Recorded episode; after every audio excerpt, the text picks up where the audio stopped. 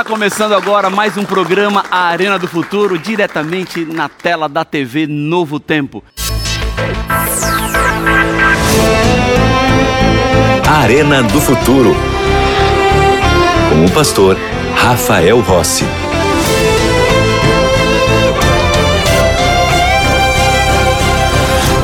Já estamos de volta com o programa A Arena do Futuro e eu tenho um convite especial para você. É um convite para você ser aluno da melhor e maior escola bíblica do mundo. É a escola bíblica que nós mantemos aqui na Novo Tempo. Sempre temos um estudo novo para você, para aprofundar o seu conhecimento, a sua compreensão e o entendimento da Bíblia, a palavra do Senhor. Eu tenho a alegria de apresentar para vocês esse estudo chamado A Cura do Pecado. São 15 temas onde nós falamos sobre os impérios mundiais que vão se suceder. Vamos falar sobre o último império. Vamos entender um pouquinho sobre o enigmático número 666. Vamos falar sobre o Armagedon. Vamos entender a besta que sobe da terra e a besta que sobe do mar. A mulher sentada sobre uma besta com uma roupa vermelha. O que significa? Vamos tratar também sobre a nova terra, o paraíso restaurado, porque esta série de estudos faz uma relação entre as profecias de Daniel e do Apocalipse. E eu tenho a alegria de ser o autor dessa série de estudos e é por isso que eu tenho muito carinho em te oferecer esse material. Você que tem acompanhado o Arena do Futuro pode continuar se aprofundando nos temas que eu apresento aqui com este material nas suas mãos. Nós enviamos para você gratuitamente, não tem que pagar nada aqui. No Novo Tempo, nós temos os nossos anjos da esperança, que estão comigo aqui. Ó. Vocês não estão vendo eles, porque eles são os patrocinadores de tudo aquilo que nós fazemos para poder oferecer a você este material sem nenhum custo chega para você de graça, mas os anjos da esperança são aqueles que patrocinam para que a escola bíblica funcione, para que a TV funcione, para que a rádio funcione, para que a internet da Novo Tempo continue espalhando esperança por todo o mundo. Agora, o que você deve fazer para receber agora esse material que nós vamos mandar para sua casa por correio? Você precisa ser aluno da escola bíblica. E o que fazer para ser aluno da escola bíblica? Você pode mandar uma mensagem para nós pelo WhatsApp. Anota o número aí: 12 98244 0077. Vou repetir: 12 982440077. Seja um aluno da nossa escola bíblica. Ou você pode ir no site novotempo.com barra escola bíblica. Quando você chegar lá, você vai ter que preencher um pequeno cadastro com seus dados para que consigamos fazer a sua matrícula e vamos então enviar para você este importante material que eu tenho a alegria de apresentar e vai ser muito bom a gente continuar estudando a Bíblia juntos por meio desta revista que vai chegar aí na sua casa. Tudo certo? Combinado? Então vamos para a Bíblia, porque aqui no Arena do Futuro tudo começa na palavra, tudo parte da palavra. É com a Bíblia na mão, com Jesus no coração, com a certeza da transformação que nós vamos começar o estudo de hoje, porque fala sobre a conversão do rei Nabucodonosor depois de um momento de sofrimento. Eu não tenho nenhuma dúvida de que tudo neste mundo é incerto. Hoje você pode estar feliz e amanhã não estar mais. Tudo pode estar dando certo agora e daqui a pouco começa a dar errado. O tema de hoje trata sobre o capítulo 4 de Daniel e traz uma mensagem de advertência àqueles que hoje estão bem e de repente uma mensagem aparece e diz que você perdeu tudo. Tudo é transformado. Aqui na palavra de Deus nós temos poder à nossa disposição. Na palavra de Deus nós encontramos um Senhor que nos encontra de diferentes formas e sempre tem algo para nos dizer. Eu li recentemente uma história que me impressionou. Era uma noite escocesa de verão. Peter era um adolescente e decidiu pegar um atalho para casa. Ele tinha ido visitar alguns amigos e a noite estava muito escura.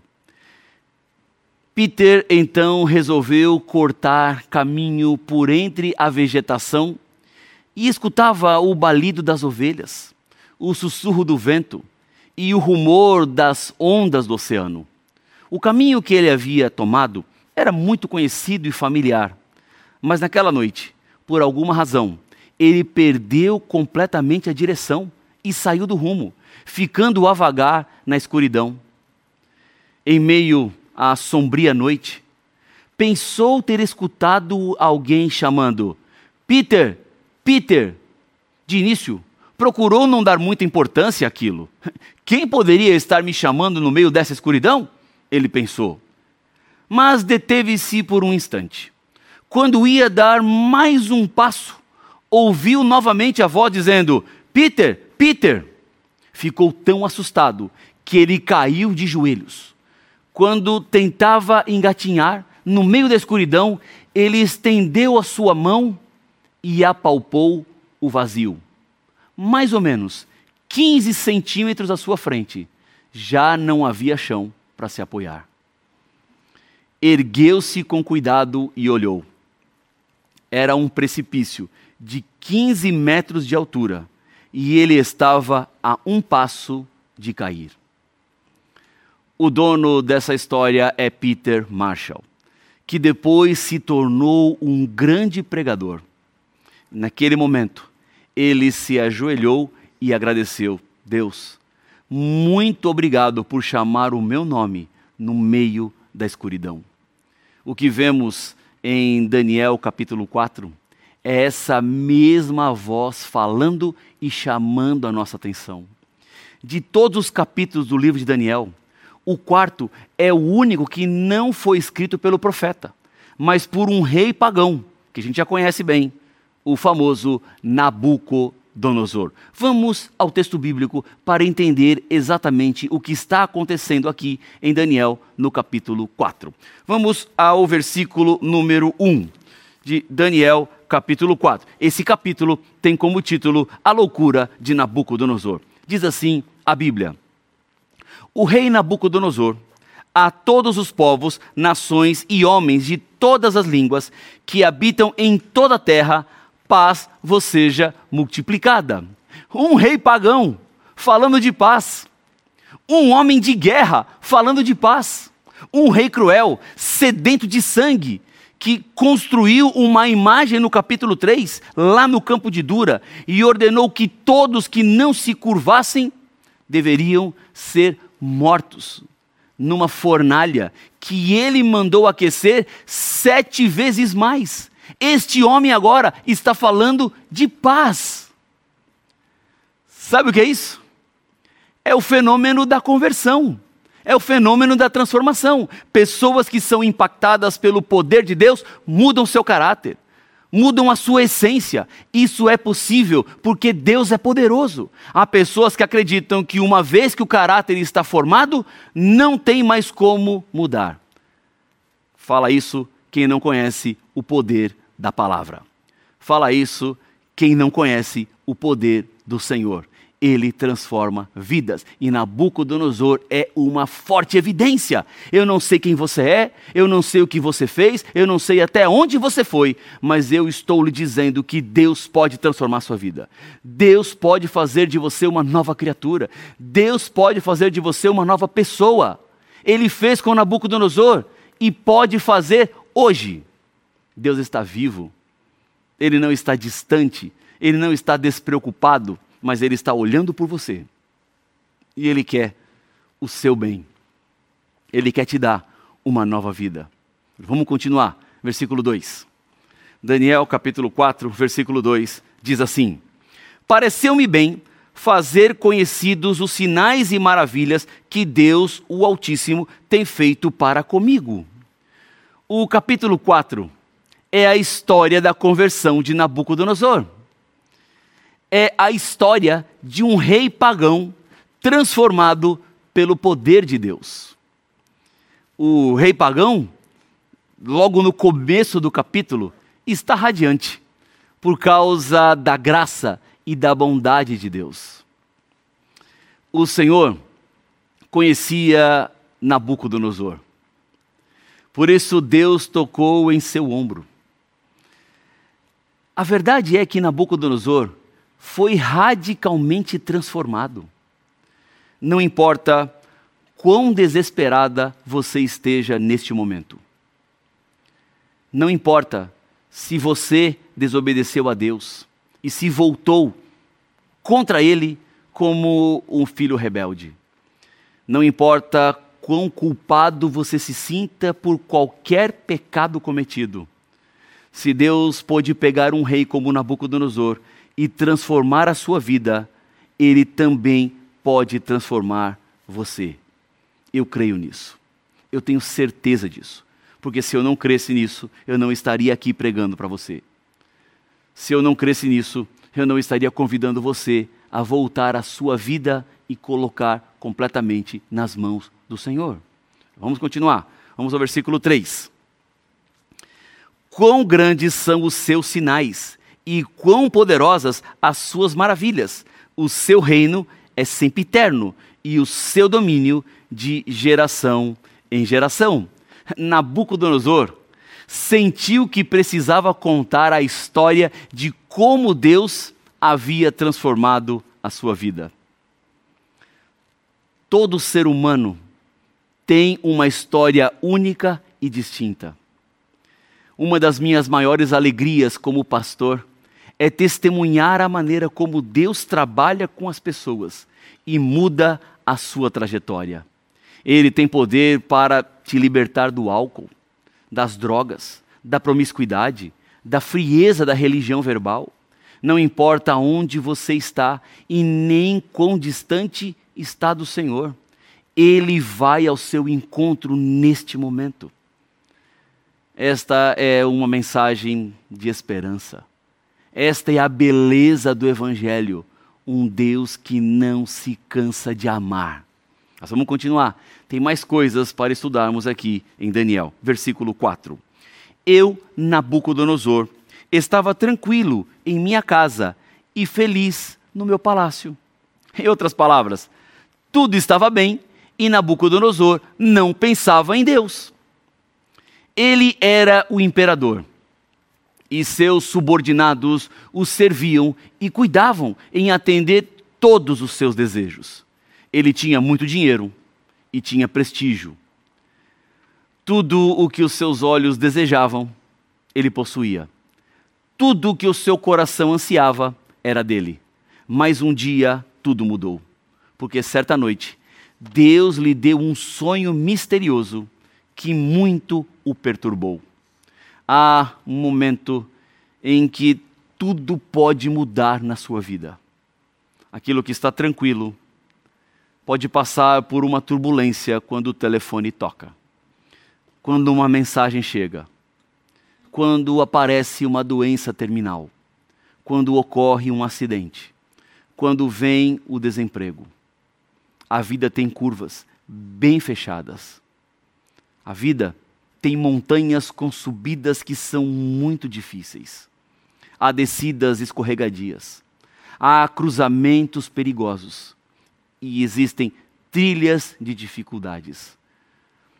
O rei parecia ter muita dificuldade em aceitar ao Senhor. E ele desenvolveu algo que chamamos de Síndrome de Nabucodonosor. Sabe o que é essa síndrome? Venha comigo.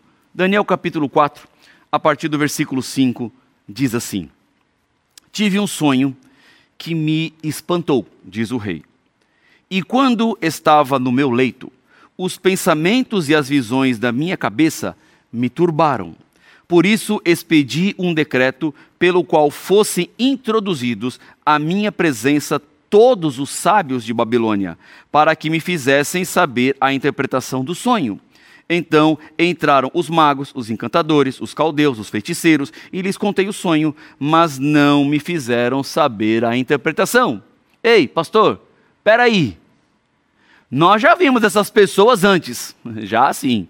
Já conhecemos esses astrólogos, os magos, os feiticeiros, os caldeus, porque eles já foram chamados uma outra vez para interpretar um sonho que Nabucodonosor teve no capítulo 2. Naquela época, o rei ficou tão furioso porque eles não sabiam o sonho e não podiam dar a interpretação que mandou matar todos eles. E agora, o rei volta a eles uma outra vez. Mas aqui, a diferença é que ele conta o sonho e pede a interpretação. Mesmo assim, toda esta elite intelectual não engana o rei, porque eles reconheceram que não sabia o que o sonho significava.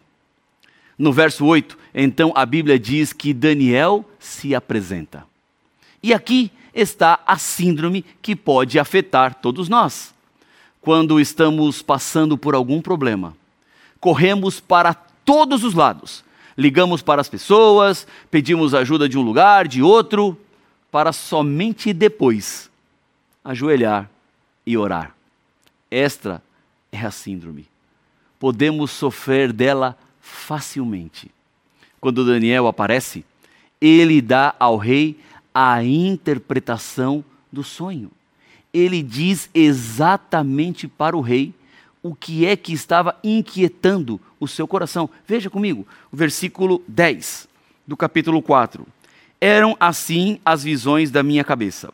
Quando eu estava no meu leito, eu estava olhando e vi uma árvore no meio da terra, cuja altura era grande. E o rei continua descrevendo o seu sonho. Então veio o versículo 13: No meu sonho, quando eu estava no meu leito, vi um vigilante, um santo, que descia do céu clamando fortemente, dizendo: Derribai a árvore, cortai-lhes os ramos, derriçai-lhes as folhas, espalhai o seu fruto, afugente-se os animais debaixo dela e as aves dos seus ramos. Versículo 15: Mas a cepa com as raízes deixai na terra, atada com cadeias de ferro e de bronze, na erva do campo. Seja ela molhada do orvalho do céu, e a sua porção seja com os animais a erva da terra. Versículo 16 mude-se-lhe o coração, para que não seja mais coração de homem, e lhe seja dado coração de animal, e passem sobre ela sete tempos.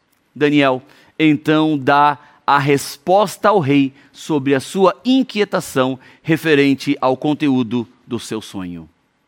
Deus estava mostrando ao rei Nabucodonosor que ele é quem governa tudo o que está debaixo do domínio das suas mãos. Deus é o verdadeiro rei do universo, o único que estabelece um império que nunca terá fim.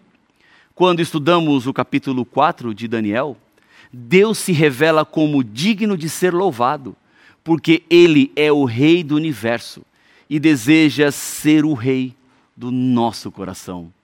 Nabucodonosor estava em seu palácio e ainda não havia reconhecido o Deus do universo como o rei do seu coração. Por isso, lá no versículo 19, diz assim a Bíblia: Então Daniel, cujo nome era Beltesazar, esteve atônito por algum tempo e os seus pensamentos o turbavam. Então lhe falou o rei e disse: Beltesazar, não te perturbe o sonho nem a sua interpretação Respondeu Beltesazar e disse: Senhor meu, o sonho seja contra os que têm ódio e a sua interpretação para os teus inimigos. Veja, a interpretação era negativa para o rei. O sonho era um problema para Nabucodonosor. E nesse momento que Daniel sabia que o sonho representava uma sentença negativa contra o rei, ele não disse, Nabucodonosor, agora é minha hora de vingança. Você, rei, destruiu a minha cidade, Jerusalém. Você me trouxe cativo, fez tudo o que quis e agora está tendo o que merece. O seu reino está desabando. Aleluia! Vamos louvar ao Senhor. Batam palmas. O rei pagão vai cair. A cidade de Jerusalém será restaurada. É, Daniel poderia ter dito isso, mas não fez, pois sabia que nunca influenciaria os seus inimigos desta forma. Daniel é um exemplo extraordinário de que alguém em cativeiro, maltratado, injustiçado, não se torna amargo, e sim segue mais bondoso, amável e disposto a salvar. Daniel foi arrancado da sua terra quando tinha apenas 17 anos. Nunca mais viu seu pai, nunca viu sua mãe, nunca pôde se casar. Deus lhe deu a interpretação do sonho do rei, significando que o império babilônico permaneceria por hora, mas que o rei perderia o seu trono e por sete anos vaguearia como um animal. Ele não tratou o rei como ele merecia, assim como Deus não nos trata da maneira como merecemos. Deus é gracioso, é misericordioso, e Ele não quer que você se perca, mas sim que você tenha a vida eterna. Em Daniel, a partir do versículo 23 até o versículo 25, você vai encontrar uma descrição um pouco melhor do que aconteceria com o rei. Esta árvore que o rei viu representava o seu corte mediante o julgamento. O cepo significa que aquilo que estava por acontecer seria uma tragédia, mas o reino continuaria e seria restabelecido um dia. E sobre a cadeia misteriosa de ferro e bronze, ferro sempre representa autoridade na Bíblia. O Salmo 2, por exemplo, fala sobre a grande vara de ferro, que é a autoridade ou a liderança. O bronze é sempre um símbolo de proteção. No capítulo 2, representava o império grego. Os gregos estavam protegidos por armaduras de bronze. A pia no santuário celestial e no santuário terrestre era de bronze, onde o sacerdote lavava as mãos antes de entrar nos lugares santo e santíssimo, porque este rito simbólico representa purificação protetora. Então, autoridade e proteção são representadas pelo ferro e o bronze. Deus protegeria o rei, o cepo a autoridade, a soberania de Deus cuidariam para que ninguém tomasse o reino. Nabucodonosor perderia, contudo, o seu período de governo. Mas o reino continuaria seguro, continuaria sob a proteção do Senhor. Em Daniel capítulo 4, versículo 27, encontramos assim: Portanto, ó Rei, aceita o meu conselho e põe termo pela justiça em teus pecados e em tuas iniquidades, usando de misericórdia para com os pobres, e talvez se prolongue a tua tranquilidade. Quando há crises em nossa vida, podemos ter certeza de que não é Deus quem está causando. Ele, porém, não impede que aconteçam porque ele sabe que podemos superá-las com seu auxílio. Você veio ao mundo e Deus já tinha um plano para a sua vida. Ele te dotou de liberdade plena de escolha. Quando você faz escolhas de acordo com a vontade divina, Ele tem todas as condições para direcionar sua vida ao sucesso verdadeiro e à felicidade total.